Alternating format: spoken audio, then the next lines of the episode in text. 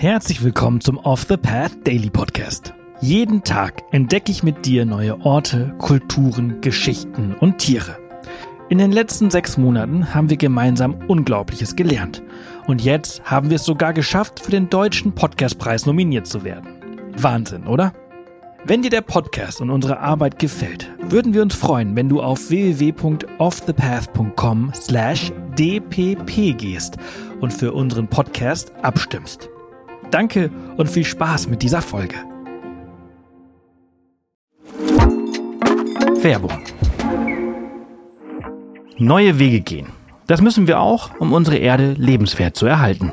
Denn der Klimawandel bedroht das Leben von Menschen, Tieren und Pflanzen. Besonders viel CO2 sparst du mit dem Wechsel zu echter Ökoenergie von Polarstern. Denn als Social Business und zertifiziertes Mitglied der Gemeinwohlökonomie steht der Ökoenergieversorger gleichzeitig für einen nachhaltigen Wandel der Wirtschaft. Und das kannst du ganz einfach unterstützen. Gehe jetzt auf www.polarstern-energie.de und wechsle in nur 5 Minuten. Und mit dem Code OTP20 erhältst du 20 Euro Rabatt auf deine nächste Jahresrechnung. Werbung Ende. Heute begeben wir uns gemeinsam auf eine tierische Reise nach Afrika und werden einen Blick auf die Wiederkehr der Zebramigration in der Kalahari werfen, die einst Teil der größten Säugetiermigration Afrikas war. Falls du fleißig unsere Folgen hörst, dürfte dir das jetzt vielleicht ein wenig bekannt vorkommen. Und du hast recht. Gemeinsam haben wir uns schon mal die aktuell größte Säugetierwanderung der Welt angeschaut, die ebenfalls in Afrika stattfindet. Bei dieser versammeln sich jedes Jahr im November in Sambia bis zu 10 Millionen Flughunde. Falls du die Folge noch nicht kennst, sie aber deine Neugier geweckt hat, findest du sie ein paar Folgen zurück. Der tierische Star dieser Folge ist das Zebra. Um einen Blick auf die einst größte Säugetiermigration werfen zu können, reisen wir gemeinsam ins Herz des südlichen Afrikas, nach Botswana, eingerahmt zwischen Namibia, Sambia, Simbabwe und Südafrika. Doch bevor wir dir verraten, was die einst größte Säugetiermigration zum Stocken gebracht hat, lass uns zuerst etwas über unser heutiges Tier lernen. Die Zebras sind eine Untergattung der Pferde und bestehen aus drei Arten. Den Gravy-Zebras, den Bergzebras und Steppenzebras. Alle Vertreter der Zebras kommen ausschließlich in Afrika vor.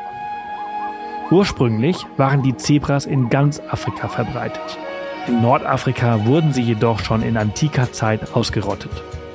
Zebras können eine Kopfrumpflänge von bis zu drei Metern erreichen und bis zu unglaublichen 450 Kilogramm wiegen.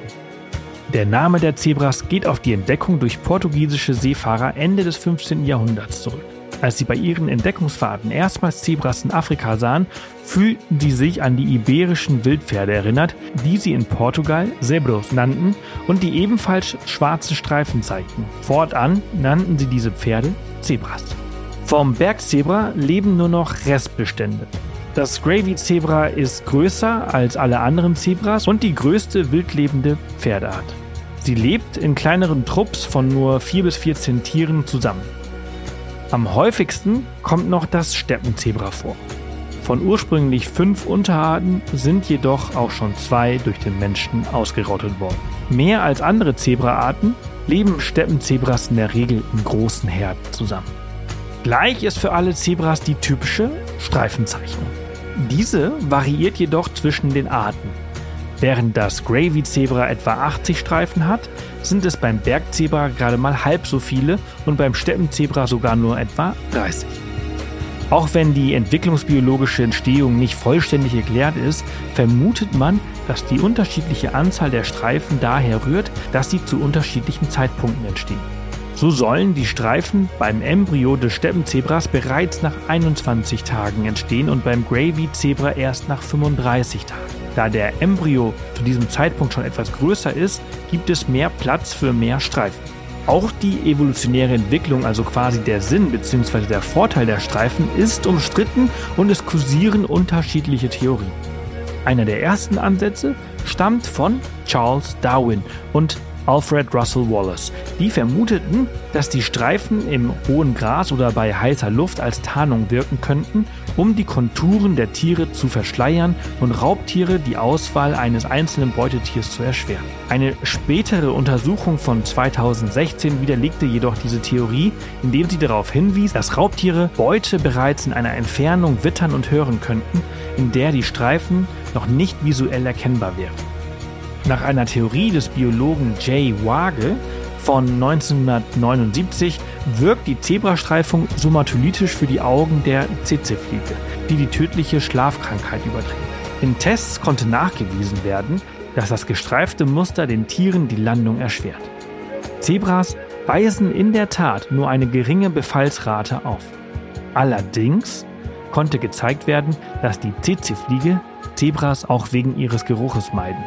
Pferdebremsen werden von braunen Modellen beispielsweise zehnmal intensiver angelockt als von schwarzen Modellen mit weißen Streifen. Die letzte Theorie geht auf die Thermoregulierung zurück. Untersuchungen an Tieren in Kenia ergaben, dass sich das Fell der Zebras unterschiedlich stark aufheizt, wobei die Oberflächentemperatur der schwarzen Streifen die der weißen um 12 bis 15 Grad übertrifft. Durch das starke Temperaturgefälle entstehen lokale chaotische Luftwirbel. Da Zebras wie alle Pferde schwitzen, erhöht dies möglicherweise die Wärmeableitung durch Verdunstung des Oberflächenwassers. Der Prozess kann zusätzlich dadurch gesteuert werden, dass die Haare der schwarzen Streifen aufrichtbar sind, die der weißen jedoch nicht. Eine weitere Sache, die allen Zebras gemein ist, ist, dass sie auf der Suche nach neuen Wasserstellen, vor allem während der Trockenzeit, ausgedehnte Wanderungen unternehmen.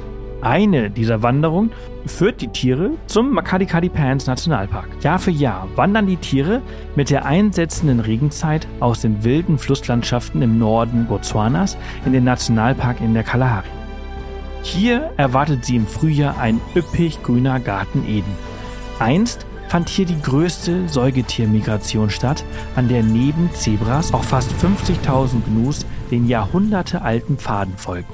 Doch was ist mit der Säugetierwanderung passiert? Als Botswana 1966 seine Unabhängigkeit erlangte, schloss das Land einen lukrativen Vertrag mit verschiedenen europäischen Ländern ab, um diese mit Vieh zur Schlachtung zu versorgen. Was damals noch niemand ahnte, dieser Vertrag würde dem Wildtiertourismus schaden. Da sich die verschiedenen Länder darum sorgten, dass mit Maul- und Klauenseuche infiziertes Fleisch die Krankheit in andere Länder tragen könnte, verboten diese die Einfuhr von Fleisch aus Gebieten, in denen die Krankheit aktiv umging. Um dieses Problem zu vermeiden, errichtete das Land endlose Zäune, um das Vieh von Büffeln, welche die gefürchtete Maul- und Klauenseuche übertrugen, zu trennen. Und damit auch von anderen Wildtieren wie Elefanten, Giraffen, Löwen, Leoparden und Zebras. Obwohl es keine Zahlen gibt, starben schätzungsweise zufolge Hunderttausende, wenn nicht gar Millionen wilder Tiere nach der Errichtung der weitläufigen Zaunsysteme, da die Barrieren sie von wichtigen Wasserquellen abschnitten. Auch die Zebrapopulationen brachen ein. Da inzwischen wieder Zäune entfernt wurden und Elefanten sie niedergetrampelt haben, sind riesige Zebraherden wieder zu ihren ursprünglichen Routen zurückgekehrt. Das Erstaunliche, Wilde Zebras haben eine durchschnittliche Lebenserwartung von zwölf Jahren. Somit war keines der heutigen Tiere am Leben, als der Knaipan-Zaun in den späten 60er Jahren errichtet wurde. Dennoch fand die Wanderung nach der Entfernung des Zauns 2006 exakt so statt wie Generationen zuvor. Komiso Ratipana ist Wildtierexperte und er sagt, dass die Zebras wohl uralten Instinkten folgen, obwohl sie sie gar nicht mehr aus eigener Erfahrung kennen können. Somit scheinen sie eine Art genetisch kodierte Erinnerung zu haben. Solltest du dir dieses Spektakel einmal persönlich anschauen wollen, bist du im Makadikadi Pans Nationalpark auch genau richtig. Denn die meisten Botswana-Reisenden besuchen vor allem das weltberühmte Okavango-Delta und den Chobe-Nationalpark im Norden des Landes, wo Teile der Zebrawanderung ihren Ursprung haben. Die Herden erreichen dort allerdings nie die Größe wie in Makadikadi. Das war's für diese Folge unseres Reisepodcasts. Ich hoffe, du hattest genauso viel Freude, wie ich es hatte, sie mit dir zu teilen. Wenn sie dir gefallen hat, freuen wir uns immer über Kommentare auf Spotify und über eine positive Bewertung auf der Plattform deines Vertrauens. Morgen geht's hier spannend weiter, also vergiss nicht, den Podcast zu abonnieren. Bis morgen.